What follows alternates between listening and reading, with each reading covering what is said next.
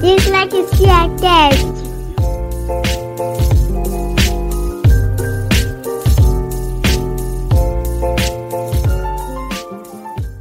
Olá, sejam bem-vindos ao Dislexia Cast. Meu nome é Talita Xavier, sou estudante de fonoaudiologia e junto com mais cinco alunas esse podcast foi criado para que informações sobre dislexia sejam compartilhadas de forma simples e acessível para todos.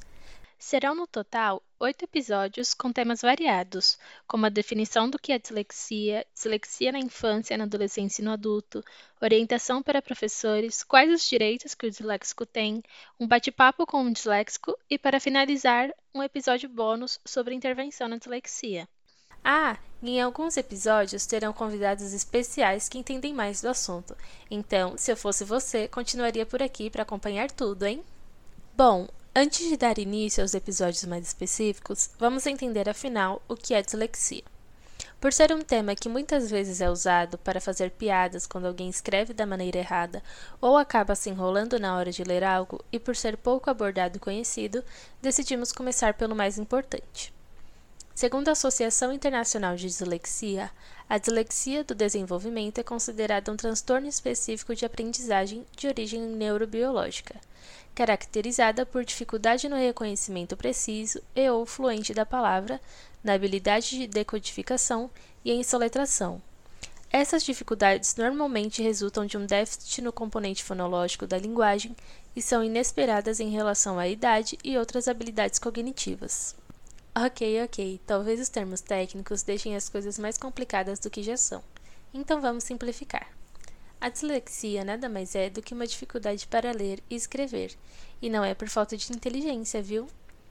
Então vamos pensar em uma pessoa típica que funciona bem em aspectos gerais da vida, tem um bom nível intelectual, recebeu toda a cultura necessária e de repente, por algum problema no funcionamento neurológico, ocorrem falhas em alguns lugares do cérebro e por conta de déficits em algumas habilidades não consegue mais aprender por meio da leitura, escrita e matemática.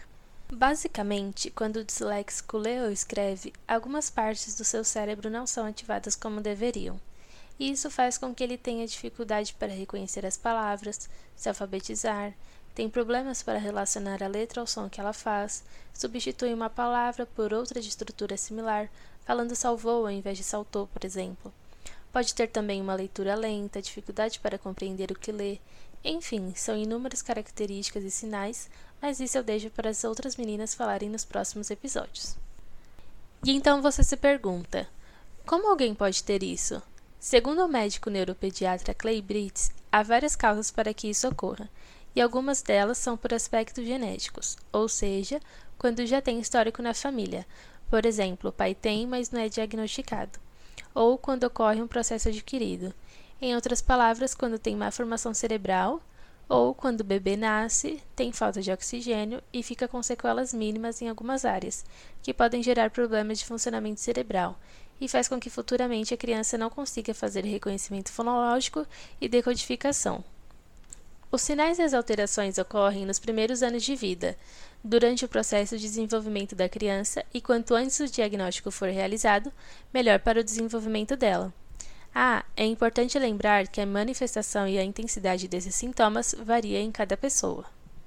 O diagnóstico é clínico, ou seja, é feito a partir da observação de atividades de leitura escrita. E a suspeita de dislexia é levantada a partir da presença de história familiar de dislexia, de TDAH, autismo e outros transtornos do desenvolvimento, histórico de anóxia neonatal e a partir dos sinais precoces de risco e escolares, que serão abordados no próximo episódio. A avaliação é interdisciplinar, então o diagnóstico conta com a participação de vários profissionais. Tem a contribuição do médico, é interessante a participação da escola com um relatório direcionado para as dificuldades da criança, de uma avaliação neuropsicológica com um psicólogo que aplique testes direcionados, de uma avaliação fonodiológica para avaliar as habilidades específicas da linguagem, de uma avaliação psicopedagógica para ter um perfil de como a criança aprende, quais são as maiores dificuldades em um processo de aprendizagem de leitura e escrita, e avaliação psicomotora em alguns casos. Estamos chegando ao final do primeiro episódio do Dislexia Cast e espero que as informações ditas aqui tenham sido valiosas para você. e que esse tema não seja mais taxado como piada. É um assunto sério que precisa ser tocado e principalmente compartilhado. Então, antes de escutar o próximo episódio, já compartilha com a família e com os amigos. Obrigada por ter escutado até aqui e acompanhe os próximos episódios do Dislexia Cast. Garanto que estão imperdíveis e que não vai se arrepender. Tchau, tchau. Dislexia Cast.